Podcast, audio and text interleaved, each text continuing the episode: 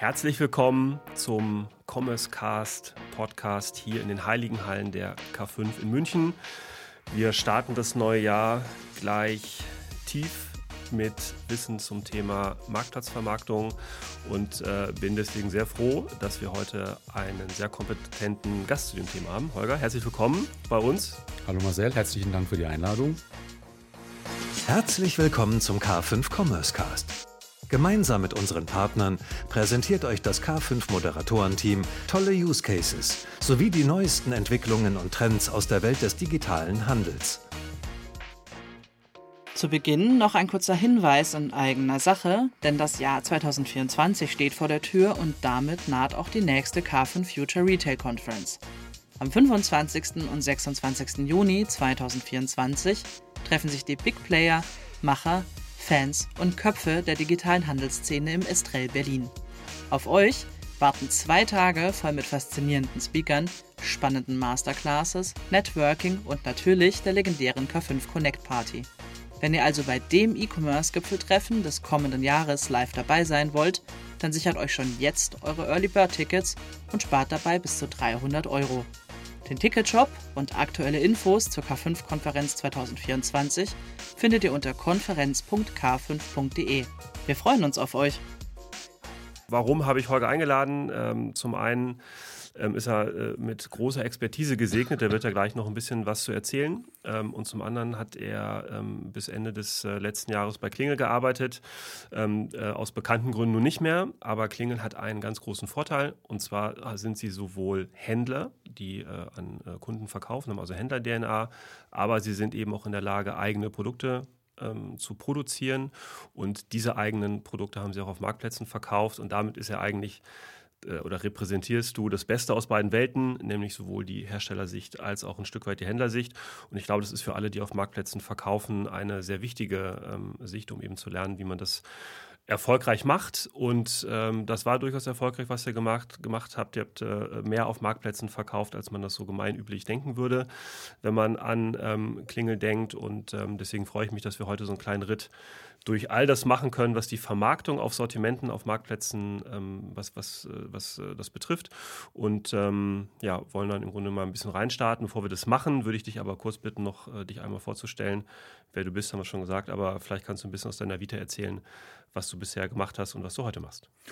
Sehr, sehr gerne, äh, Marcel. Ich habe angefangen meine Karriere in der Otto-Gruppe, im Schwerpunkt bei Heine in Karlsruhe habe da verschiedene Themen betreut, bin dann, irgend, bin dann 2014 zu Bräuninger, mhm. war drei Jahre bei Bräuninger, habe das äh, CRM und strategische Marketing verantwortet, mhm. bin dann genau, ziemlich genau vor sieben Jahren zur Klingelgruppe gekommen, war da jetzt sieben Jahre aktiv, habe mich da um das Marktplatz- und Plattformgeschäft gekümmert, mhm. ähm, im Inbound und Outbound, weil mhm. Klingel selbst ein paar Plattformen hat, also Klingel, Vents, Happy Size sind auch Plattformen, mhm. habe die betreut, aber auch das ganze Marktplatzvermarktungsgeschäft der ganzen Eigenmarken bei den großen Playern in Europa. Mhm. Sehr gut. Da, da, hast du in der Tat bei äh, sehr großen Playern gearbeitet, die tatsächlich auch ähm, ähm, sehr erfolgreich waren. Gerade Bräuninger im Marktplatzumfeld ja bei uns auch mal ein sehr gern gesehener ähm, Gast für diverse Beispiele. Ähm, dann lass uns mal reinstarten. Ich glaube, ein ganz wichtiger Aspekt zu Beginn ist ja auch für Marken äh, die Frage zu beantworten, was ist eigentlich meine Marktplatzstrategie? Das betrifft ja sowohl die Auswahl der Marken als auch die Zielsetzung, ähm, die ich damit verfolge. Vielleicht kannst du ein bisschen schildern, was bei Klingel eigentlich eure Motivlage war mit ähm, Produkten, die ihr selber eingekauft habt, die in eurer Zielgruppe ja auch eine gewisse Relevanz hatten, jetzt rauszugehen und die einer neuen Zielgruppe ähm, zu offenbaren. Warum habt ihr das gemacht und was habt ihr euch eigentlich intern vorgenommen, damit zu erreichen? Also Oberziel war natürlich, Umsatz und Ergebnis zu erwirtschaften mhm. mit der Situation oder mit dem Vorgehen. Ähm, warum haben wir es gemacht? Es wird immer schwieriger und kostenintensiver, den Kunden zu deinen Marken zu bringen. Und mhm. deswegen war bei uns die Devise eigentlich oder die Zielrichtung zu sagen, wir bringen unsere Produkte zu den Kunden. Und da, dadurch wollten wir auch vom Traffic ähm, der wachsenden Marktplätze äh, partizipieren. Ähm, sorry, ähm, neue Kundengruppen und Zielgruppen ansprechen, ähm, Branding-Effekte erzielen mhm. und im Ergebnis daraus eben ähm, Umsätze und Ergebnisse erwirtschaften für die Gruppe. Und ähm, was ich immer wieder höre von Händlern, äh, weil ich sie natürlich in der Regel auf nicht nur euren Case anspreche, sondern auch sage, das wäre doch eine schöne Idee, die Eigenmarken ähm, auch noch draußen zu bringen, ist, dass sie sagen, ja, das soll eigentlich händlerexklusiv sein. Mhm. Ähm, warum war das bei euch kein entscheidendes Kriterium? Also warum habt ihr diese Exklusivität aufgegeben? Oder war das gar kein Thema, was ihr intern besprochen habt? Es kommt immer auf die Positionierung der Marke an. Wenn du eine, eine Premium-Marke bist, Luxury-Marke, dann gehst du wahrscheinlich deutlich anders mit dem mhm. Thema um, als wir als, sag's mal, klassisches Versandhaus mit Produktmarken. Ähm, dann nutzt du gerne die Chance, irgendwo eine Attraktivität zu erreichen, wenn du auf einem Marktplatz präsent bist. Ähm, wenn du deine Produktmarke bei Salando launchen kannst oder bei About You mit drauf bist, kriegst du nochmal eine andere Wahrnehmung und kannst eben neue Kundengruppen erreichen. Deswegen gab es für uns dann nie die Diskussion, ob wir das wollen oder nicht wollen. Die Frage ist, ähm, wie können wir es nur schnell skalieren und viel Wachstum erzielen dadurch. Mhm. Jetzt muss man dazu sagen, für alle, die jetzt nicht in der, in der Klingelwelt so beheimatet sind, ähm, ihr habt euch ja hervorgetan durch eine, ähm, ich sag mal, mehr Markenhändlerstrategie. Mhm. Also so Marken, die bekannt sind, wenn es, ähm, ich habe ja von, von Otto Alba gekauft, ja. ähm, aber auch sowas wie Happy Size mit speziellen mhm. Zielgruppenansprüchen. Ähm, dadurch habt ihr ja verschiedene Marken auch aus einer Händlersicht bespielt. Inwiefern mhm. spielte das eine Rolle bei euren Eigenmarken? Also waren die Artikel dann wie diese Brands auch benannt? Also konnte man etwas von Babista kaufen oder von, von äh, Alba Moda? Da weiß ich, dass es noch eine Produktmarke war. Ja. Aber ähm, wie habt ihr versucht, diese ja, Händler slash Herstellermarken eigentlich im Marktplatzgeschäft zu nutzen? Wir hatten ein ganz klares Portfolio. Wir hatten Vertriebsmarken, das sind die, wo du angesprochen hast, mhm. wo dann sozusagen auf dem Store oben drauf steht, äh, Klingel, Vents, Babista, Happy Size, mhm. wie sie auch immer alle hießen. Ähm, parallel gab es eben äh, Produktmarken, die waren teilweise identisch mit der ähm, Vertriebsmarke, Alba Moda oder Babista. Mhm. Da haben wir dann auch die Produktmarke mit rausgenommen bei dem Klingel gab es auch Marken drunter, die hatten dann hießen Paola oder ähm, Roger Kent. Da mhm. haben wir mit den Produktmarken draußen gearbeitet. Also Fokus war bei uns immer, die Produktmarke draußen zu platzieren. Mhm. Ähm, kannst du auch sagen, dass ihr es geschafft habt, eine Art von Markenrelevanz zu erzeugen? Also habt ihr gemerkt, wenn ihr mit so einer Marke wie Paola oder ähm, Roger Kent draußen wart, mhm dass ihr Abstrahleffekte haben, weil wir auch durchaus immer Händler haben, die sagen, na, ich gehe auf Marktplätzen, um irgendwann den Kunden äh, zu mhm. sich zu holen. Also habt ihr da gemerkt, dass es irgendwelche positiven Abstrahleffekte haben oder ist das eigentlich eine, ein Hoax, der nicht stattfindet? er, er ist, es ist schwer zu messen. Mhm. Ähm, also der Wunsch war immer da, diesen Abstrahleffekt zu haben. Messen, glaube ich, ist extrem schwer in der aktuellen Situation. Was wir aber gelernt haben und was, glaube ich, für uns auch eine riesen Überraschung war, wir hatten ja auch Marken im Portfolio, die intern ein Durchschnittsalter von 74 haben mhm. oder 72. Also deutlich älter als die Marktplatz äh, draußen. Ähm, und das Spannende war immer, dass teilweise Marken draußen funktioniert haben, die eigentlich für eine komplett andere Zielgruppe ähm, mhm. gebaut wurden bei uns. Und das war irgendwie echt immer spannend zu sehen dann, dass wir Marken haben, wo dann die internen Meinungen der, der Categories war, das ist ja eigentlich viel zu alt für den Markt, da wo ihr hin wollt mit, aber draußen haben dann die trotzdem funktioniert. Das war für uns immer spannend und auch mhm. für die Categories hinterher. Das glaube ich, zumal man ja auch sagen muss, auch in den Katalogen ähm, wird ja dieses Produkt dann auch von einer deutlich, von einem deutlich jüngeren Model getragen. Ähm, mhm. Und äh, ähm, von daher glaube ich auch ähm, nachvollziehbar, dass man damit ganz andere Zielgruppen ähm, ansprechen kann. Hattet ihr auch den Effekt, dass ihr gemerkt habt, dass die Artikel, die bei euch sozusagen selber äh, laufen, auch ander, auf Marktplätzen anders funktionieren. Also so man ja. in, der, in der Handelssprache sagt man immer Renner- und Penner-Logik. Also mhm. Renner sind da logischerweise, die sehr gut funktionieren. Penner, die entweder gar nicht verkauft werden, auch Retouren ähm, erzeugen. Ähm, dass dann auf Marktplätzen quasi andere Logiken galten und Gesetzmäßigkeiten galten als, ähm, auf als im eigenen Job. Bedingt. Also was man sagen kann, ein Renner ist ein Renner, das funktioniert. Mhm. Ähm, also wenn du wirklich die Top-Artikel nimmst, die haben auf allen Marktplätzen mehr oder weniger ja. gut funktioniert, auch international, weil mhm. man denkt auch, es gibt immer so landesspezifische Unterschiede. Ähm, haben wir gemerkt, wenn ein super guter Artikel setzt sich überall durch. Mhm. So in der, in der zweiten Reihe sagst du, also wenn wir nicht direkt zu den Pennern gehen, weil ein Penner ist wirklich auch immer ein Penner, glaube ich dann. Aber so im Mittelfeld gab es dann schon ein paar Verschiebungen, dass irgendwelche Themen auf Marktplätzen auch thematisch anders funktionieren, schneller funktionieren, die vielleicht für unsere Zielgruppe eher vielleicht ein bisschen gewagt waren von der Modizität, dass die draußen am Markt dann eben besser funktionieren, weil die Salando-Kundin vielleicht auch mehr Schlitz mag, ein bisschen kürzeren Rock, wo bei unsere Kundin sich schwer tut da gab es dann schon Unterschiede und auch Lerneffekte, die für unsere Categories oder für unsere Organisation damals mhm. auch ähm, wirklich hilfreich waren. Ja, da würde ich der Zeit noch ein bisschen drauf ähm, eingehen wollen, was das für eure Sortimentierung ähm, auch bedeutet hat. Vielleicht nochmal zurück zu den, ähm, zu den Marken. Ähm, ihr habt dann also ein Markenportfolio, die ja auch teilweise für unterschiedliche Sachen stehen, die für unterschiedliche mhm. Zielgruppen stehen. Ähm, und auf der anderen Seite sehr viele Marktplätze, die ja auch für zum einen für Zielgruppen stehen, aber auch für ganz banale Sachen wie hohe Provisionen, niedrige Provisionen, ähm, höhere Retourenquoten. Wie habt ihr entschieden, mit welcher Marke ihr auf welche Marktplätze geht? Also spielte da die Marke eine Rolle oder habt ihr das sehr stark aus einer nämlichen Sortimentsartikelsicht bestimmt, wie ihr eure Marktplatzstrategie da operationalisiert? Mhm. Grund grundsätzlich sind wir immer zuerst All-In gegangen. Mhm. Also allen relevanten Sortimenten All-In, weil bei Salando wirst du ja keine Hardwaren verkaufen. Ähm, mit allen Artikeln All-In, mhm. haben dann natürlich genau geguckt, welche Sortimente laufen, um die ganze Wirtschaftlichkeit immer zu betrachten, ähm, um das ganze Thema, ähm, was funktioniert, was funktioniert nicht, wie entwickelt sich die Retourenquote, um da einfach einen Griff dran zu kriegen und dann die Sortimente ertragsorientiert zu steuern. Das war für uns immer wichtig. Es gibt natürlich auch Marktplätze, die, mit denen musst du vorher abstimmen, was wollen die überhaupt an Marken und Sortimenten live haben. Mhm. Und in diesem Kontext haben wir uns da immer bewegt und versucht, maximal die Sortimente draufzubringen um möglichst viel halt eben auch wieder Umsatz und Ergebnis zu erwirtschaften. Aber die Marken als solchen spielten keine Rolle. Du hast nicht gesagt, mit der Marke möchte ich nicht auf den Marktplatz, weil das der Marke nicht zuträglich ist oder ähnliches. Ähm, es gab solche Bewandlungen intern, ähm, zu sagen, ich möchte aber nicht, ich möchte jetzt keinen Namen nennen, mhm. ich möchte aber nicht hier verkauft werden, da ist mir das Umfeld ähm, nicht irgendwie schön genug. Aber grundsätzlich haben wir versucht, alles überall zu verkaufen, soweit wie möglich das mhm. Ganze funktioniert hat. Genau, also ich glaube, dass die meisten sich vorstellen können, auf welchen Plattformen das Umfeld nicht gut genug ist. Deswegen ja. brauchen wir die gar nicht, ähm, ähm, gar nicht äh, zu disclosen. Was mich aber zu der Frage bringt, wie ihr Marktplätze ähm, ausgewählt habt. Denn mhm. das ist auch, glaube ich, für Marken immer eine sehr entscheidende Frage, auch in der Frage, wie ich es denn mache.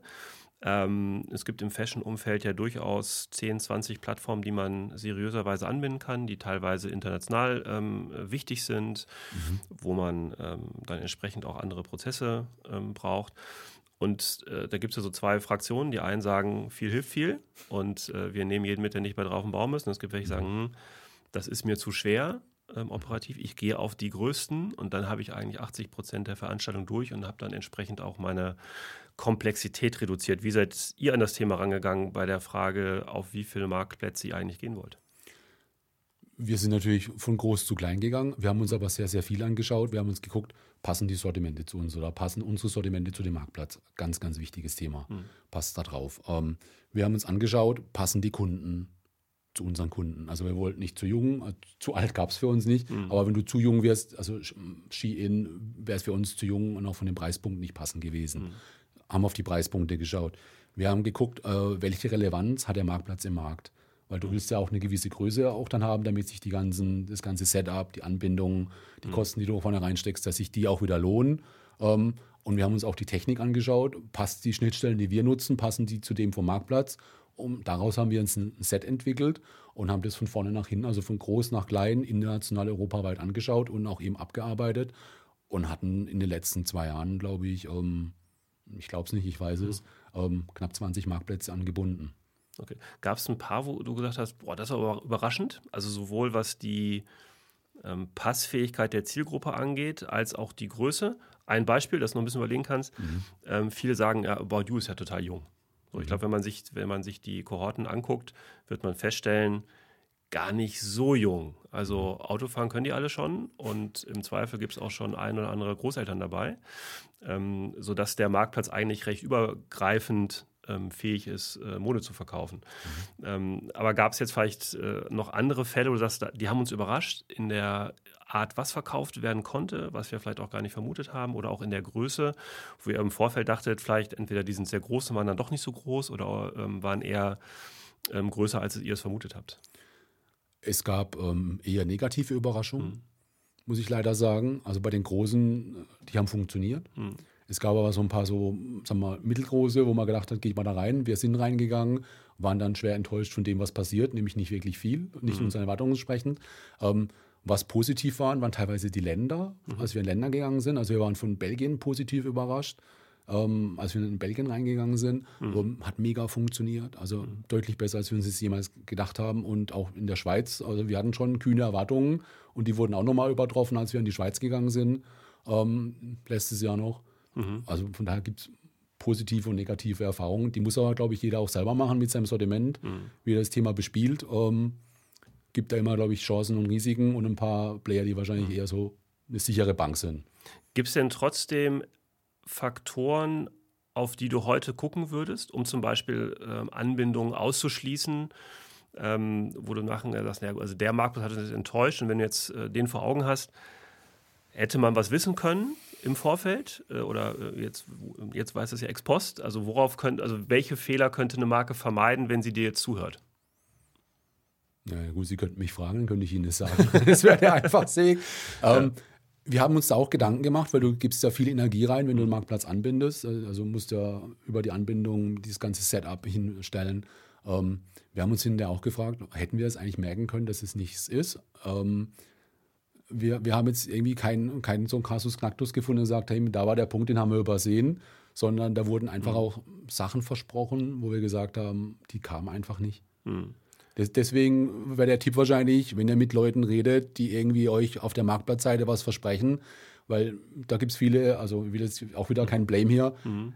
Viele verkaufen ein gutes Produkt da draußen und haben einen guten Marktplatz. Man muss da auf die Passfähigkeit schauen, dass das, was man, das, was man reingibt an Attributen, an Erwartungshaltung, an Pricing, dass das zu dem passt, was da draußen auch auf dem Marktplatz gefordert wird, was die relevanten Eckpunkte sind und mit dem zusammen mit den Leuten wirklich mhm. nochmal tief in die Augen schauen und dann dem Bauchgefühl trauen ja. oder mich fragen. Oder die Fragen, genau. Ja, also ich würde ähm, äh, in der Tat auch sagen, wenn ich also an unsere Erfahrungen ähm, mit, mit Hey Connect zurückdenke, immer wenn wir gedacht haben, boah, ja, vielleicht, dann war es mhm. auch eher nein, also hat es nicht so gut mhm. funktioniert.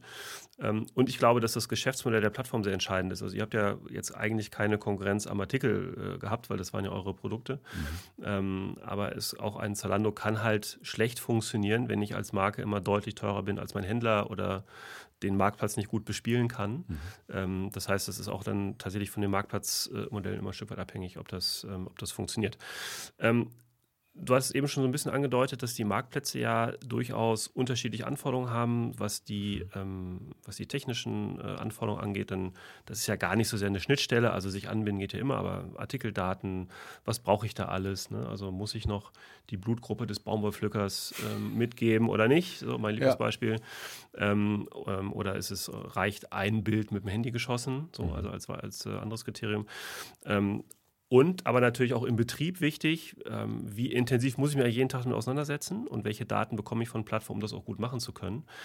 Ähm, wie sehr musstet ihr bei den, auf den Marktplätzen, auf denen ihr unterwegs wart, wirklich marktplatzspezifisch arbeiten und wie viel konntet ihr eigentlich aus dem, ich sag mal, Kernprozess bis zu dem Marktplatz eigentlich abfiel und danach war es dann wirklich ähm, eher generisch?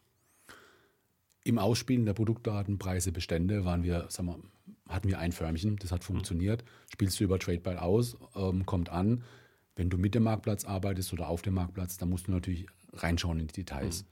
Es gibt da gute Backends bei den Marktplätzen, da kriegst du ganz viele Daten. Du musst dir die SLAs anschauen, du guckst dir die Retourenquoten an.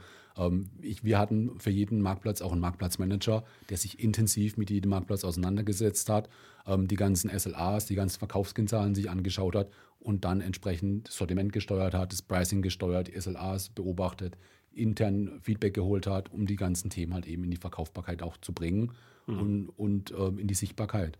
Hatten Marketing draufgegeben, hatten auch sag mal, zwei Damen, die haben sich um Marketing gekümmert, ähm, die ganzen Retail Media, Sponsored Products, Sponsored Ads, mhm. um einfach eine gewisse Sichtbarkeit auch dann herzustellen mit den Produkten. Mhm. Kannst du irgendeinen also einen Marktplatz nennen, also aus positiver Sicht, von dem du sagen würdest, der hat euch besonders viel Dateninformation gegeben? Weil mein Eindruck ist, dass noch sehr wenig Marktplätze dann auch wiederum eher sehr wenig Daten geben, mit denen man wirklich was anfangen kann und die mhm. nicht nur gut für das Reporten an Chefs sind, sondern auch gut zum Steuern. Aber also, gibt es irgendeinen, wo du sagen würdest, der ist schon echt gut? Die, die Datenlage ist bei den Marktplätzen echt deutlich unterschiedlich. Mhm. Ähm, wo wir, wir, sehr zufrieden waren mit Zalando, mit dem Backend, mhm. sehr direkt. Also funktioniert für uns, da haben wir alle Daten rausbekommen, um das Geschäft wirklich mhm. super gut steuern zu können. Ja. Ja, das wäre auch meine, mein, mein, äh, meine Vermutung gewesen. Mhm. Ähm, bevor jetzt in Berlin Shampoos gerechnet wird. Da geht auch noch mehr, aber. Ja, da ist noch es- Luft nach oben, es- aber war schon, war schon gut. Ist schon gut, genau. Muss ja, auch mal die Feste feiern, wie sie fallen. Ne? Ja, Das, äh, das sehe ich auch so. Ein anderes Thema für euch für die Marktplatzwahl ist ja tatsächlich äh, die Frage der Sortimentierung, weil ihr ja nicht nur Fashion habt. Ihr habt ja auch Mhm. ähm, Living-Sortimente, Kleinmöbel teilweise, ich glaube auch Elektrohaushaltsgeräte. Ähm, wenn ich einen Versana zum Beispiel. Mhm. Schuhe, Schmuck, denke, also ganz, Schuhe, ganz Schmuck. wirklich breites Sortiment. alles, alles, was man braucht, ähm, letzten Endes. So. Und da ist natürlich nicht jeder Plattform, äh, jede Plattform gleich geeignet für. Ähm, wie seid ihr da vorgegangen? Ähm, hattet ihr unterschiedliche Strategien je nach Warengruppe und damit auch sozusagen, was die Anbindung der Marktplätze anging? Oder habt ihr letzten Endes dann Amazon genauso bespielt wie ein Zalando beispielsweise? Ähm, vorhin schon gesagt, die Grundstrategie war immer All-In. Also maximal mögliche Sortimente auf den Marktplatz bringen, um dann aus den Erfahrungen der Verkäufe zu lernen und zu optimieren. Das war die, die Taktik. Ähm, Ziel war auch wirklich aus dem Konzern alle Sortimente zu verkaufen. Das war, war wirklich viel, also deutliche sechsstellige Zahl an SKUs, die da unterwegs war. Ähm, alles verkaufen, ähm, auf dem Marktplatz optimieren, wenn ein Produkt gut läuft, ähm, Content anreichern, weitermachen, Marketing draufgeben und je nach Marktplatz die Stärke der Nachfrage des Marktplatzes immer individuell nutzen, um äh, gute Ergebnisse zu erzielen. Okay, und ähm, gibt es in Warengruppen auch Erkenntnisse, also was wie zum Beispiel, ja, Zalando hat auch Living, aber funktioniert halt nicht so gut, deswegen lieber nicht machen. Also man muss ja nicht auf jedem Marktplatz dann auch alles machen. Nee, du, du lernst es ja dann im Laufe der Zeit, was funktioniert wo gut. Ähm, es gibt auch bei der Mode große Unterschiede. Wenn du sagst, du hast ein About You und ein Zalando, ähm, die sag mal eher die Modizität verkaufen, während so eine gediegene HK äh, dann eher auf einem Amazon läuft, weil einfach die Männer da, sorry, ein bisschen faul sind und sagen, wenn ich halt da eine Hose habe und die gibt es in fünf Farben, dann kann ich dir auch gerne fünf Farben kaufen. Dann machen wir die ja auch never out of stock und dann läuft die halt bei Amazon halt deutlich besser als bei einem Zalando, wo eher die Modizität im Vordergrund steht, wo du halt dann saisonal mehrere Drops brauchst an, an Kollektionen, um einfach wieder immer up to date zu sein. Ja, ja das stimmt. Männer, für Männer, Männermode ist Marktplatzgeschäft einfacher.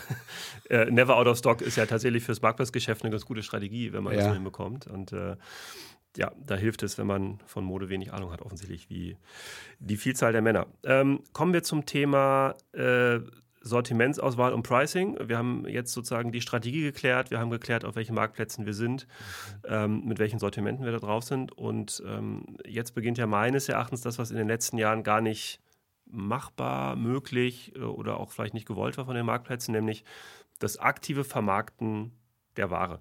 Und ähm, jetzt kommen wir sozusagen zu dem Teil, wo ich dann besonders froh bin, dich hier äh, bei zu haben, weil das ist für viele Marken einfach sehr schwierig, weil sie diese Aufgabe in ihrem klassischen Wholesale-Business gar nicht vollführen müssen. Ähm, äh, einfach schlicht, weil sie, das macht ja ein Händler. So, also in dem Falle ähm, äh, jemand wie ihr ähm, an der Stelle. Und ähm, deswegen äh, finde ich das so spannend, weil, ich mich, weil mich interessiert, welche Methodiken ihr einfach übernehmen konntet, weil ihr eben Händler seid und weil ihr das intern ja für eure ähm, Online-Shops auch schon gemacht habt. Also auf wie viel Wissen, Tools, Prozesse konntet ihr da nicht zurückgreifen, die im Grunde nur verlängern für das Marktplatzgeschäft? Also wichtig für uns war, wir hatten alles, was wir brauchten, um ein gutes Marktplatzgeschäft zu betreiben. Wir hatten die Produktdaten, wir hatten die Infrastruktur hinten dran, wir hatten die Logistik hinten dran, die auch sehr performant ist. Ähm, Ne- Next Day Delivery hinten drin, das hilft dir halt in den SLAs. Wir haben die Produktdaten genommen, haben die natürlich je Marktplatz attributsmäßig angereichert, ähm, haben die, den Content für uns verlängert, wenn es super Artikel waren, ähm, haben wir die einfach ausgebaut, um mehr Attraktion zu kriegen. Und ähm, wir haben für uns nochmal so ein kleines Tool gebaut, ähm, zwischendrin, zwischen dem internen Datenfeed und dem, dem externen Aufschlag. Ähm, wir haben den Feed genannt bei uns intern Feed-Mixer, wo wir einfach nochmal so ein paar Spezialitäten, die die Marktplätze brauchen, in den Attributen zusammengeführt. Wir haben da so ein bisschen unser Marktplatz individuelles Pricing drin gesteuert. Ähm, wir haben die Validierung der Werte darin gemacht, um einfach ähm, alles, was wir an guten Daten aus dem Konzern haben, nochmal zu veredeln, weil jeder Marktplatz also nochmal ein bisschen andere Anforderungen hat an irgendwelche Attribute, um die alle erfüllen zu können. Ihr hattet natürlich auch den Vorteil, dadurch, dass ihr selber am Marktplatz wart, äh, Ja. wusstet ihr natürlich auch, ähm, was erforderlich ist sozusagen. Und ihr hattet wahrscheinlich schon deswegen eine relativ hohe Datenqualität, also so richtiges, echtes Anreichern für Marktplätze, sowas wie Mensch, eine Ärmellänge wäre toll. Oder hups, eine Farbe, müssen wir auch noch hinschreiben. Das hattet ihr ja nicht, ähm, weil ihr das mehr oder weniger eure eigenen Artikeldaten ähm, schon hattet. Ja. Also die Grunddaten aus unserem E-Commerce, aus dem Shop raus, haben wir eins zu eins genommen. Die waren super, gute Qualität, ähm, alle Attribute da. Nur es gibt halt so manche Marktplätze, die haben so, die erfinden irgendwelche spe speziellen Attribute. Da musst du halt eventuell mal zwei Internet zusammenführen zu einem, um dieses eine Pflichtfeld, das irgendwo erfunden wurde, dann auch wieder befüllen zu können. Und da musst du einfach ein bisschen erfinderisch sein, um, ich möchte es nicht austricksen sagen, aber um einfach die Anforderungen zu erfüllen. Ja. Und das funktioniert. Das stimmt, ja, der ist ja der Erfindungsreichtum einiger Plattformen für Ja. äh, Pflichtattribute ist nicht zu unterschätzen. Ähm, was mich dazu bringt, ähm, was äh, ein Kollege von TradeByte neulich in einem anderen ähm, Kontext mal gesagt hat, dass sozusagen die Artikel, die dann wirklich im ersten Anlauf auf Marktplätzen auch, auch live gehen können, bezifferte er mit 50 Prozent. Also was ja äh, deine These untermauert, wie wichtig es ist, die Artikeldaten auch schon im Vorfeld ähm, entsprechend sehr, sehr gut anzureichern, um eben das zu verhindern, weil ich mir vorstelle, dadurch, dass ihr eben sehr viel schon im Vorfeld auch mit Vorsystemen gearbeitet habt, fiel euch das Nacharbeiten relativ leicht. Ihr dürftet Ja. eine höhere Quote als 50 Prozent gehabt haben. Kann ich deutlich überbieten. Ne? Genau, also vielleicht sogar 52 Prozent. Ja, de- oder deutlich. noch mehr. Aber dadurch habt ihr natürlich äh, hinten raus schlicht mit den verfügbaren Leuten mehr Zeit gehabt, euch um die Vermarktung zu kümmern, Ja. als um das Nachziehen von Artikeldaten. Also Das ist aus meiner Sicht auch noch ein, ähm, Erfolgsfaktor, ähm, den ihr an der Stelle hattet, den ich mir als Marke auf die Fahne schreiben würde. Also wie man eigentlich verhindert, dass man äh, nach einem möglichen Exporten an Marktplätzen noch massiv nacharbeiten muss. Wa- Was für uns ganz wichtig war, du musst solche Prozesse automatisieren. Also ich, ich halte es für völligen Quatsch, Menschen hinzusetzen, um irgendwelche Attribute anzureichern. Wir haben in die Maschine investiert, die uns diese Attribute so ausgespielt hat, dass die passen. De deswegen finde ich, also die 50 Prozent kann ich deutlich überbieten. Also wir waren geschätzt, ohne die Zahl jetzt noch im Kopf zu haben, mindestens zwischen 80 und 90 Prozent der Produkte, die sofort live waren. Du hast also, wenn Bestand verfügbar natürlich, ist Ja, immer so ein Kriterium in dem Moment. Ähm, ansonsten würde ich die, die Zeit lieber in den Betrieb und in die Wirtschaftlichkeit stecken der Menschen als in die Produktdatenanreicherung. Das kann man alles der heutigen, mit der heutigen Technik automatisieren und wirklich super gut abbilden. Ja. Das ist, halte ich für einen sehr wichtigen Hinweis, denn ich glaube, dass beim Thema Produktdatenanreicherung in der, in der Welt stecken viele noch ähm, und sind noch gar nicht. Und das ist natürlich jetzt in der jetzigen Zeit, wo jetzt die Rentabilität nicht sprudelt, extrem wichtig, ähm, sich auf die Kernthemen zu, äh, zu konzentrieren, insbesondere weil Artikeldatenanreicherung auch nicht rentabel ist, muss man auch sagen. Denn ähm, das ist ja äh, neben vielen Artikeldaten, die auch durchaus den Verkauf fördern oder Retouren verhindern, sind es eben auch viele Pflichtattribute, wo jetzt der Sinn und Zweck eher in der internen Steuerung der Marktplätze liegt, als in dem Ja. Verkauf an den, an den Kunden. Ähm, nichtsdestotrotz ist ja auch die Sortimentsauswahl wichtig. Ähm, und äh, aus meiner Praxis kann ich sagen, dass ähm, viele Marken sich wenig Gedanken darüber machen. Du hast ja auch gesagt, ihr habt das mal mit All-In angefangen. Also alte, von mir proklamierte Bodybuilder-Logik. Erst Masse und dann Shapen. Ja. Ähm, die Erkenntnisse im Shapen, also welche Sortimente waren es hinterher, sowohl was Materialien angeht, Preise, ähm, Modegrad, du hast schon eben angesprochen, dann machen wir daraus NOS, also scheint NOS irgendwie Erfolgsfaktor zu sein. Ähm, kannst du uns da ein bisschen was mit auf den Weg geben, ähm, welche, welche Sortimente aus deiner Sicht auf Marktplätzen sehr gut funktionieren, was auch vielleicht äh, Marktplatzspezifika sind? Ähm, und jetzt nicht nur die Tatsache, dass der Einkäufer einen guten Tag hatte, indem er dieses Produkt gebaut hat. Lucky Punch ist kein Erfolgsgeheimnis, nein. Schade, darauf setzen viele, glaube ich. Ja, aber nee, äh, System, also wirklich all in. Fang all in an, spiel alles rauf, weil ich weiß auch, äh, Erfahrung, Einkäufer wissen immer, welches Teil super ist. Ähm, der Markt ist aber anders. Der Kunde, der Kunde stimmt am Ende ab, um ein paar Phrasen hier fürs Schwa Phrasenschwein noch Ja. zu machen. Der Kunde stimmt damit Umsatz ab, ob der Artikel gut ist oder nicht.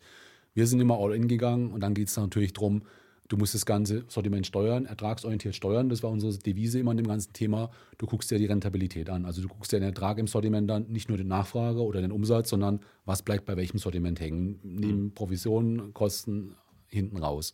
Ähm, daraus kannst du geben, also unser Vorgehen war, die Top-Renner, die wirklich Ertrag bringen, Gas geben gucken, dass der Bestand da ist, ähm, ins Marketing reinschmeißen, den Content nochmal anreichern. Gibt es ja auch, sagen wir, Tools, gibt es Möglichkeiten, gibt es Dienstleister, die dir einfach helfen, einen A-Plus-Content herzustellen. Also es ist- nennt jetzt jeder dann Anbieter auch ein bisschen anders. A-Plus ist so das bekannteste, glaube ich. Ähm, das zweite ist, wenn du Penner hast, wo du weißt, ey, der Artikel, mit dem verdiene ich kein Geld auf dem Marktplatz, nimm den Kanal halt runter. Also wir haben auch wöchentlich unsere Retourenquoten angeguckt, haben gesagt, was passiert eigentlich da? Mhm. Und wenn du halt Artikel hast, die 85% Retourenquoten haben, obwohl die im Eigengeschäft viel, viel besser sind, da scheint da irgendwas beim Marktplatz nicht zu stimmen. Kannst du nochmal auf den Content gucken, passt es? Muss ich irgendwelche Größenberater des Marktplatzes mit reinnehmen? Oder ich nehme den Artikel einfach raus, weil mhm. es nützt mir nichts, wenn ich Artikel verkaufe, mich über eine tolle Nachfrage freue, aber da hinten Geld verbrennt. Mhm. Und dann kannst du mit dem Thema einfach spielen, hin und her, die Guten ausbauen, also Stärken stärken, Schwächen rausnehmen, ähm, ertragsorientiert steuern und dann kriegst du ein gutes Sortiment und kannst am Ende mit einem Marktplatzgeschäft ein gutes Geld verdienen. Das heißt, ihr habt auch ja im Grunde Preise gekannt, ab wann sich etwas lohnt. Also wenn ihr auf Rentabilität guckt, dann war das auch Teil etwas, was ihr automatisiert steuern konntet? Ähm, wir haben uns zum Beispiel auch die Reduzierung angeguckt. Das ist mhm. zum Beispiel ein Thema, wenn du in einem eigenen Shop einen Artikel minus 40 oder minus 60 reduzierst, weil du einfach Season Ending, Overstock aus verschiedenen Gründen, mhm. dann musst du ja auch den Marktplatz angucken, weil minus 60 kann halt auf dem Marktplatz mit Provision und allem hinten dran defizitär sein. Mhm. Wir haben uns da auch wieder in unserem berühmten Tool eine Funktion gebaut, die hieß bei uns Preisbremse. Ganz banal und haben gesagt, wir haben die Rentabilitäten berechnet auf Warengruppenebene mhm. ähm, und haben gesagt, wie weit könnten wir eigentlich einen Artikel reduzieren, damit er noch eine, ähm, einen Ertrag beibringt in unser Ergebnis und haben dann einfach die, die Reduzierung nach außen gebremst und haben gesagt, wenn der intern bis minus 40 reduziert oder minus 60 mhm. reduziert wird, dann reduzieren wir den nach außen nur bis minus 40, dann weiß ich, er hat noch einen Ergebnisbeitrag. Okay. Und dann gab es also, so haben wir mit dem Pricing gespielt zwischen intern und extern und auch zwischen den Marktplätzen unterschiedliche, ähm, weil, weil, teilweise haben die andere Kostenthemen, andere Provisionen. Du hast eine andere Retourenquote mhm. bei einem hochmodischen Anbieter wie bei einem großen. Ähm, und da kannst du es individuell steuern. Also du, man kann es individuell steuern, wir haben es gemacht. Ähm, hat halt eben, wie immer, Oberziel von vorhin, mhm. Ergebnisbeitrag. Ja. ja, und ich glaube zum einen, äh, das muss man auch systemisch unterstützen, weil ihr könnt ja nicht bei einer sechsstelligen Artikelzahl euch das mal angucken. Nein. Vielleicht noch kurzer Exkurs, weil du angesprochen hast, Retourenquote 85 Prozent. Mhm. Ähm, das ist, also und über die Retourenquote gibt es ja die größeren Mysterien in unserem Geschäft. Unter anderem, weil ja 85 Prozent nicht 85 Prozent ist. Ne? Also Marken müssen sich auch angucken, ähm, äh, von was. Also in, in einem Zeitraum. Ne? Also wenn ich anfange, in der letzten Woche eines Monats zu verkaufen, dann kann ich mir halt nicht die Retourenquote dann quasi zeitraumbezogen angucken. Und ähm, das halte ich immer für wichtig, dass äh, auch aus eigenem Erleben und Debatten Leute sehr komisch auf Retourenquoten gucken und dann auch falsche Schlussfolgerungen ziehen. Ähm, konntet ihr das in irgendeiner Form prognostizieren? Also aus äh, meiner alten Otto-Zeit weiß ich auch noch, dass natürlich bei der Frage, Retourenprognosen, was könnte denn passieren? Da ist ja sehr viel Zeit und Energie reingeflossen. Ähm, unter anderem, weil man sozusagen den vermuteten Rücklauf ähm, ja auch noch wieder als quasi virtuellen Bestand betrachtet hat. Ähm, wart ihr in der Lage, sehr frühzeitig zu erkennen, ob sich das eventuell zu einem Retourensünder entwickeln könnte? Oder war es doch eher eine Ist-Betrachtung? Es war primär eine Ist-Betrachtung. Ähm, wir hätten jetzt das Spiel gerne noch weitergespielt, haben aber aufgehört oder mussten aufhören. Ähm, das war so ein Thema, mit dem wir uns beschäftigt haben in unserem Merchandising zusammen, weil für ja. das Merchandising ist es natürlich ein, ein Riesenfaktor. Kommen 20 Prozent zurück oder kommen 80 Prozent zurück? Mhm. Ähm, da hatten wir verschiedene, also jetzt die ersten Überlegungen, Gedanken und Brainings äh, um so ein Thema, ähm, wie können wir so ein Thema prognostizieren, wie gehen wir mit so einem Thema um? Mhm. Also wäre gekommen in diesem Jahr, aber dann doch nicht. Dann doch, Dann nicht. doch nicht. Aber in der Tat ein, ein spannendes Thema, in das meines Erachtens viel zu wenig Zeit investiert wird, auch in den Debatten rund um Rentabilität. Ähm, denn wenn man sich die Effekte anguckt, die alleine 5 Prozentpunkte weniger Returnquote haben mhm. auf ähm, Abwicklungskosten, Wahnsinn. Customer Service und ja. so weiter. Das betrifft ja sehr viele Aspekte, die man so gar nicht äh, mhm. für möglich hält. Da ähm, sollte ein Plädoyer rausgehen, sich intensiv mit dem Thema der Retouren auf jeden Fall ähm, ähm, zu beschäftigen. Ähm, Stichwort Artikel ist live, Livegang. Ähm, die Fragestellung, ob ein Artikel überhaupt live ist, ist für viele Marken ja schon ein Buch mit sieben Siegeln, weil ja sehr viele Plattformen das auch gar nicht strukturiert ähm, anbieten, äh, teilweise auch gar nicht wissen, was mich immer wieder mhm. erschreckt. Okay. Also ja, ist so, ähm, ganz erstaunlich. Ähm, wie war eigentlich dann eure Beobachtung von der von dem Wohnen eines Artikels auf Marktplätze? Der Artikel ist live. Mhm. Ihr könnt euch die Abverkäufe angucken, aber erfahrungsgemäß ist er dann auch wieder offline ähm, oder ähm, das Bild stimmt nicht mehr, der Preis stimmt nicht mehr. Wie sah euer Live-Monitoring aus? Hattet ihr euch da auch was gebaut oder war das rhythmisches Hingucken einfach aufgrund der schieren Masse an Produkten? Nee, wir, wir haben uns, wir hatten ein kleines Cockpit uns gebaut, wo du einfach ganz so erstmal über die Summen schaust natürlich. Du kannst mhm. bei den ganzen Artikelanzahlen nicht auf die Einzelschicksale schauen, aber mhm. wir haben schon ge geschaut, wenn du halt eben letzte Woche waren 12.000 online SKUs oder Artikelprodukte, wenn du diese Woche 10.000 hast, muss ja irgendwas passiert sein. Ja. Also wir haben uns Fehlerreportings angeschaut. Es gibt ja auch die Marktplätze schmeißen oder auch die Middleware schmeißt ja verschiedene Fehlerreportings raus. Die schaust du dir an. Du schaust dir die ganzen SLA-Berichte mhm. an, die du hast. Du schaust dir die Verkaufskennzahlen an ähm, Ingel, also runter bis zum Ergebnis, dann immer in, monatlich, wöchentlich, je nachdem. Ähm, und aus diesen ganzen Kennzahlen hatten wir pro Marktplatz einen Marktplatzmanager, der da der Business Owner war, immer auch in dem Thema, dessen Auftrag war, zu schauen, dass der Marktplatz die Rentabilität hat, die wir dafür auch geplant haben und die wir uns wünschen. Mhm.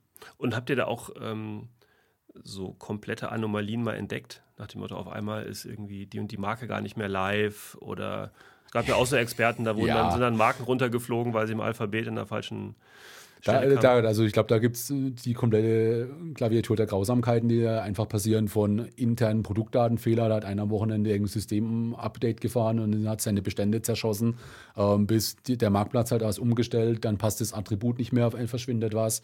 Also ich glaube, da könnte man jetzt wahrscheinlich äh, drei Stunden erzählen, was da passieren kann.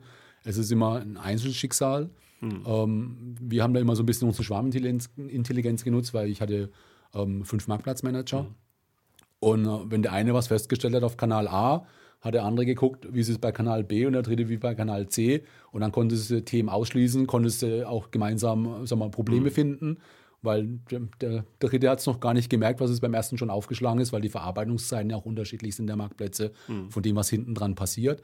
Ähm, von, von, daher, du musst einfach immer dich mit dem Thema beschäftigen. Also ja, genau. Also ich, das wäre auch mein Eindruck. Hätte mich, äh, ich bin äh, erfreut, dass es euch nicht anders ging. Ja. Da ist äh, technisch oft noch Still Day One, muss man echt sagen. Das mhm. ist äh, zu, auch oft zu meiner Überraschung, wo ähm, Marktplätze Veränderungen vornehmen an Datenstrukturen. Ja. Ohne das irgendwie auch mal zu kommunizieren. Das genau. fand ich schon sehr erschreckend. Das wäre so mein letzter Einwand gewesen. Kommunikation ist manchmal auch das A und das O. Wenn du halt dann mhm. dienstags erfährst, dass es am letzten Wochenende eine Umstellung war, das ist dann auch ein bisschen so kontraproduktiv. Ja, und das war schon oft früh. Das hat man ja. teilweise erst auf, auf Nachfrage, Nachfrage natürlich, auf genau. Nachfrage. Auf Nachfrage, genau, ja klar, die haben ja nicht deine proaktiv. Nummer nicht. Genau. Nee, das, das, ist, äh, das ist leider so. Ähm, äh, ein ganz wesentlicher Aspekt ist ja in der Live-Beobachtung auch das Thema des Preismanagements. Ähm, in der Regel ist ja der erste Preis nicht am final, finalen Tag der beste Preis. Wie seid ihr mit dem Thema Preisbeobachtung umgegangen? Jetzt habt ihr das Buybox-Thema nicht. Das ist für viele Marken ja ein ganz wesentlicher Grund, sich intensiver mit den Preisen zu beschäftigen. Mhm. Es gibt ja auch Experten, die sagen aus einer Brusttonüberzeugung heraus, wir reduzieren nicht, wir fassen das nie an. Das sind die gleichen, die sich dann beim Black Friday wundern, dass sie nichts mehr verkauft haben. Aber im, ich sag mal, üblichen Verfahren wäre es ja schon, sich mal anzugucken, mhm. wann reduziert man aus den unterschiedlichsten Gründen heraus. Marktplatz hat eine Aktion, an der man teilnehmen möchte, ja. wie du es eben beschrieben hast. Es gibt ähm, äh, Sales am Ende der Saison. Es gibt aber auch vielleicht den Punkt, wo man sagt, ich möchte jetzt frühzeitig mal wenig, nach, wenig Rabatt geben, damit ich gar nicht erst in die Situation komme, mhm. Ende der Saison ihm richtig einen auf den Deckel ähm, zu geben. Wie habt ihr das Thema Preismanagement bei euch ähm, implementiert und was hat euch das auch gebracht? Also wir haben mit dem Merchandising zusammen, die haben ja bei uns die Bestandshoheit, mhm. genau diese Themen gespielt. Mhm. Ähm, wir haben bei den Verkaufsaktionen mitgemacht, ob es dann irgendwie eine Black Week war oder Krachertage oder da gibt es ja ganz tolle mhm. Namen, die sich die Plattform überlegen. Da spielst du mit, weil das einfach, es bringt dir Traffic, es bringt dir Attention, es bringt dir Umsatz. Mhm. Ähm, wir haben natürlich auch dieses Reduzierungsthema mit unserem Merchandising zusammengespielt mhm. und haben gesagt, Freunde, wo haben wir hohe Bestände, wo können wir auch was machen? Ähm, wo sollen wir vielleicht nichts machen, weil der Artikel auch sag mal, im Konzern weiterläuft. Den brauchen wir noch für die nächste Saison. Ähm, das war eine ganz, ganz enge Abstimmung intern mit unserem mhm. Merchandising. Ähm, wir hatten aber auch zum Beispiel Fremdware eingekauft, ähm, gerade so aus diesem Technik-, Haushaltsbereich. Mhm. Da, da, setzt du dich natürlich auf einen Artikel drauf. Da waren wir nicht der einzige Verkäufer, sondern da gab es den Kampf um die Buybox.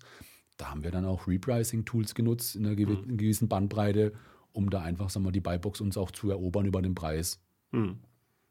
Und äh, konntet ihr auch, also du hast ja schon geschildert über das Tool, was ihr dazwischen äh, hattet, auch die Rentabilität steuern. Also das ist ja auch ganz ja. wichtig, jetzt nicht blind aus Umsatz-Nachfragesicht was zu machen, Nein. sondern sich auch zumindest darüber im Klaren zu sein, ähm, was das bedeutet.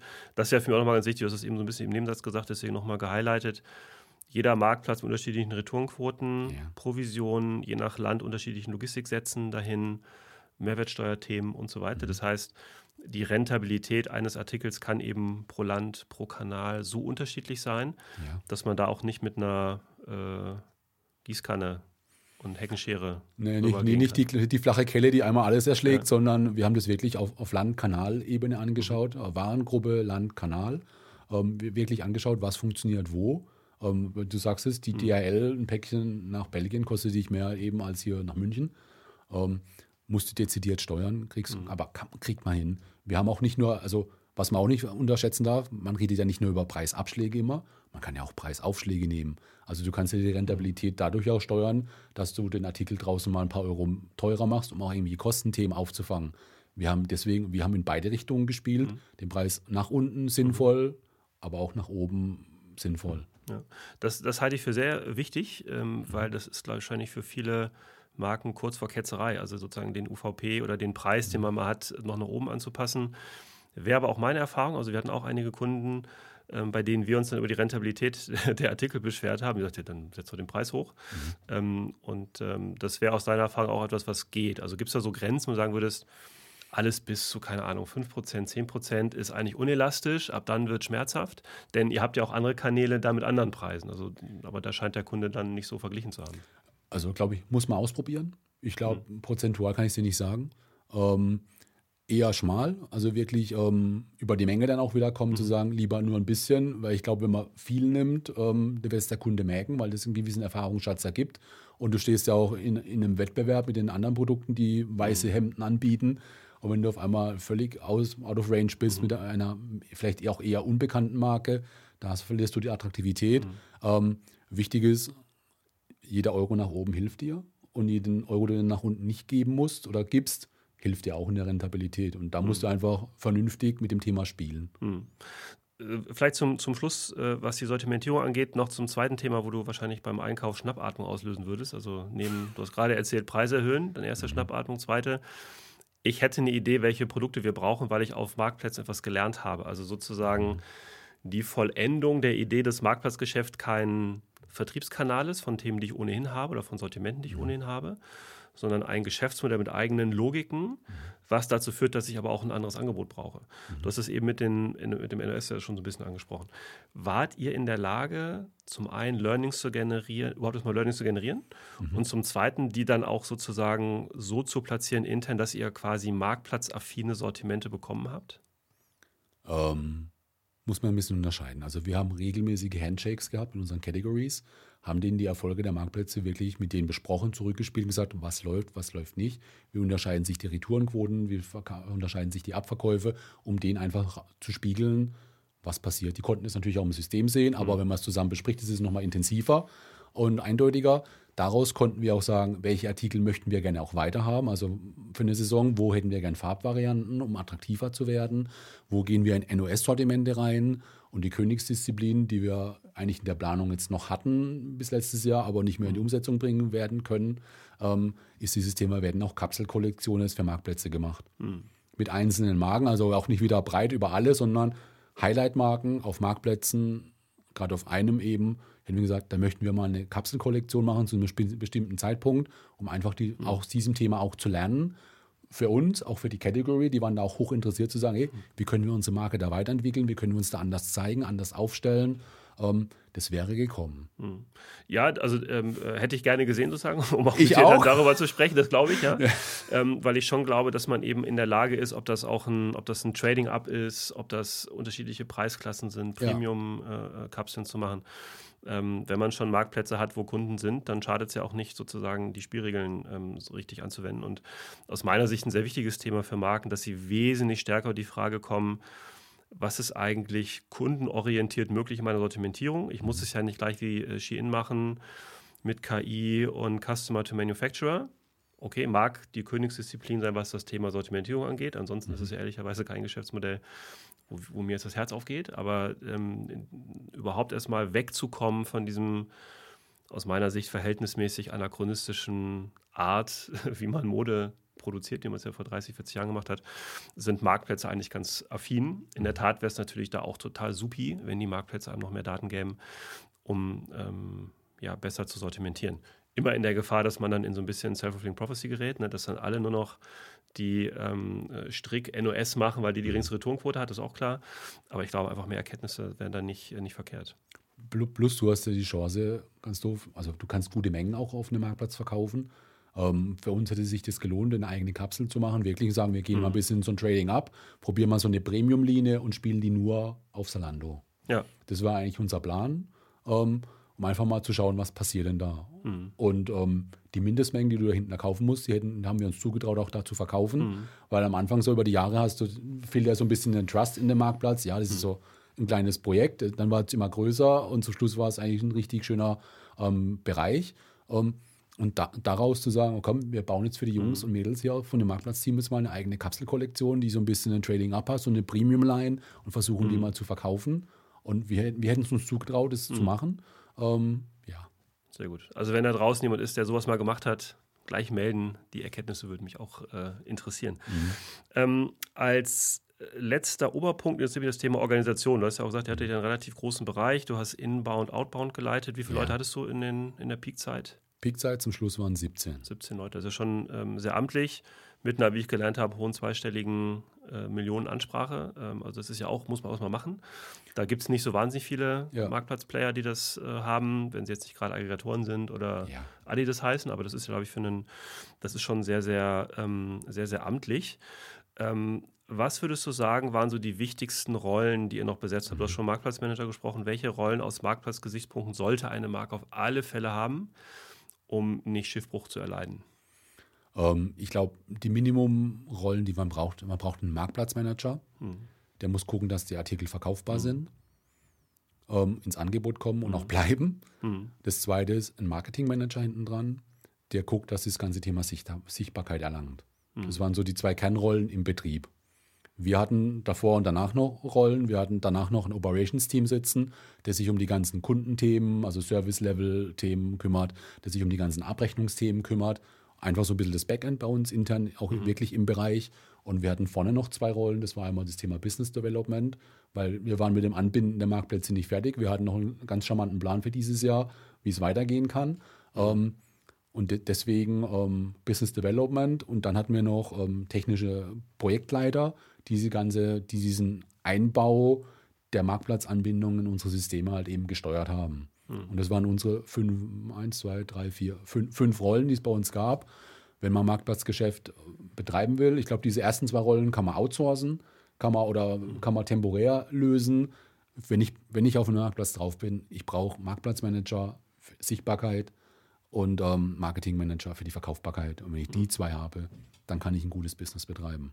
Und äh, dann reingefragt, weil du das Thema Datenmanager nicht genannt hast. Ähm, wie habt ihr die Daten gemanagt, dass sie auf die Marktplätze kommen? War das in anderen Teilen der Orga oder war das Teil des Marktplatzmanagers, der sicherstellen musste, dass seine Artikel dann auch auf den Marktplätzen waren? Weil es ja eigentlich ein übergreifendes Thema. Wir ja. werden es zweigeteilt. Im, Im Aufbau hat, hat, sich das Business Development und die Projektmanager darum gekümmert, die Techniker, ähm, dass die, diese Datenströme aufgebaut werden. Wenn im Betrieb ähm, haben sich die Marktplatzmanager darum gekümmert. Natürlich mhm. immer, immer im Kontext oder in, in der Diskussion immer auch mit, dem, mit den IT-Lern, ja. die bei uns dann saßen, die zwei Kollegen. Mhm.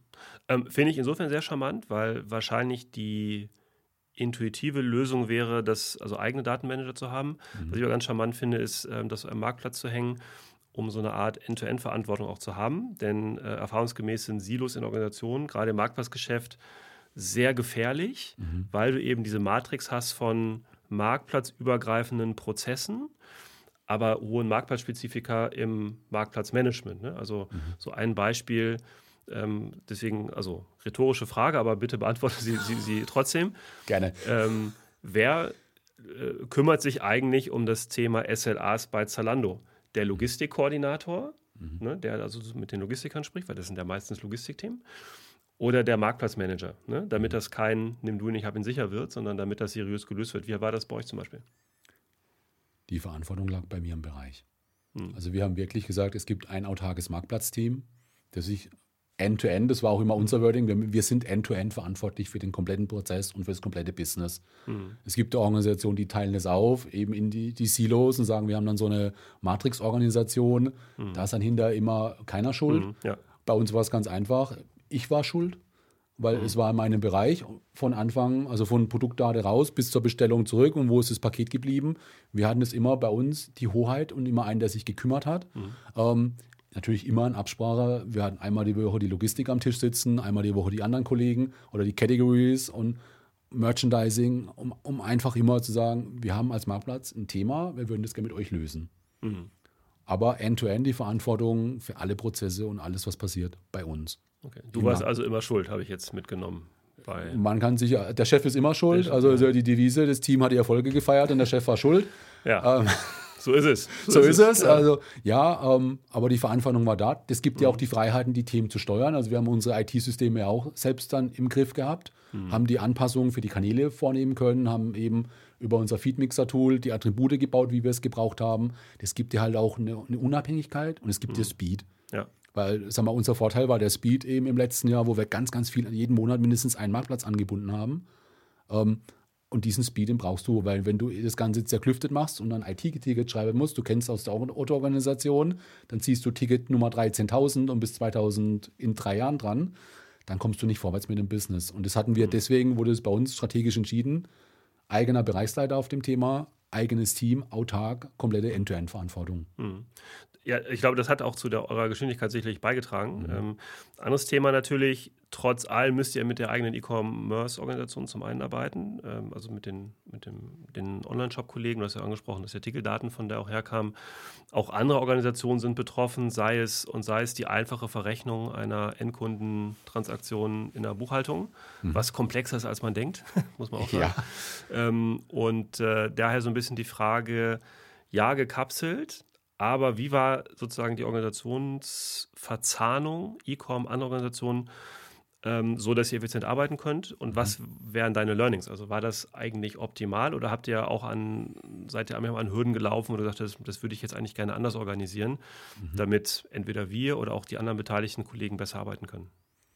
Ähm, ich würde die Organisationsform wieder so wählen und mir wünschen. Also dieses autarke Team mit der End-to-End-Verantwortung war mega, um dieses, diesen Speed und auch diese Größe hinzubringen und dieses Wachstum. Wir waren sehr, sehr eng verzahnt ähm, mit der Organisation. Also ich hatte wirklich wöchentlich mit allen Divisions Austauschtermine. Ähm, mit der Logistik einmal die Woche, mit dem Merchandising, mit dem E-Com wirklich nicht so äh, Okay. eng, weil die waren also befreundete Kollegen, da gab es eine gute Kollaboration. Wenn wir ge gemeinsam Daten irgendwo gebraucht haben, haben wir die angefordert. Manchmal war es oppositionell, das äh, bra- brauchten die andere Themen wie wir. Ähm, aber du, wir hatten so, so ein Layer an Grunddaten in der Organisation, wo alle sich bedient haben. Und mit diesem sagen wir, Zwischenlayer der Produktdaten, so ein klassisches PIM, ähm, mit dem hast du dann einen Austausch gehabt und die haben dir die Daten reingeschmissen und wir haben die bei uns eben einfach aus den Feeds genommen und eben uns so zusammengebaut, wie wir sie gebraucht haben. Und ansonsten man muss sagen, ich habe das jetzt sieben Jahre gemacht. Ähm, da gab es so einen gewissen Prozess. Am Anfang warst du ja der Typ, der was völlig crazy irgendwie so ein Thema macht, wo keiner braucht. Dann war es irgendwie mal ganz nice.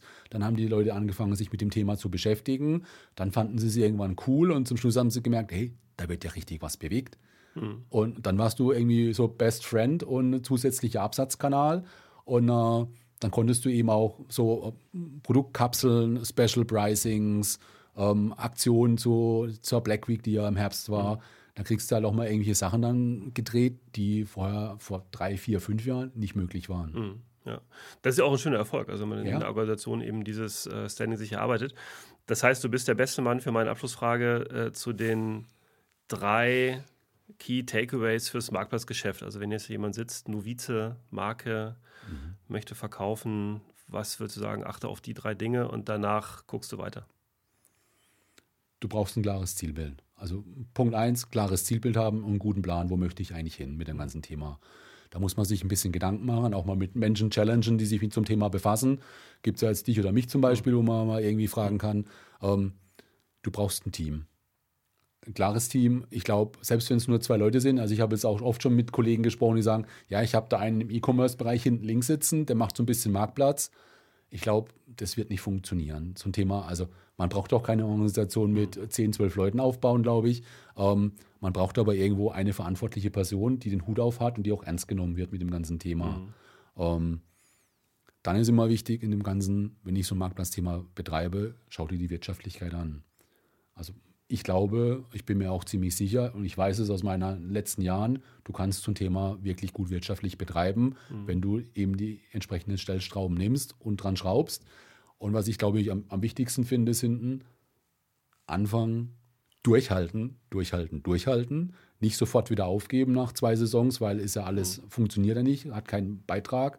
Ähm, man muss dran arbeiten und gegebenenfalls sich auch gerne mal irgendwie Hilfe holen gibt es ja auch genug Kollegen am Markt, die sich mit dem Thema auskennen mhm. und sagen, hilf mir doch mal und gib mir mal ein paar Tipps, wie ich mein Business besser machen kann. Mhm. Und dann, glaube ich, kann Marktplatz für viele Unternehmen ein sehr guter zusätzlicher Vertriebskanal sein, um äh, Waren zu verkaufen, um Ergebnisse zu erwirtschaften Sichtbarkeit zu bekommen. Also da gibt es ganz viele Chancen.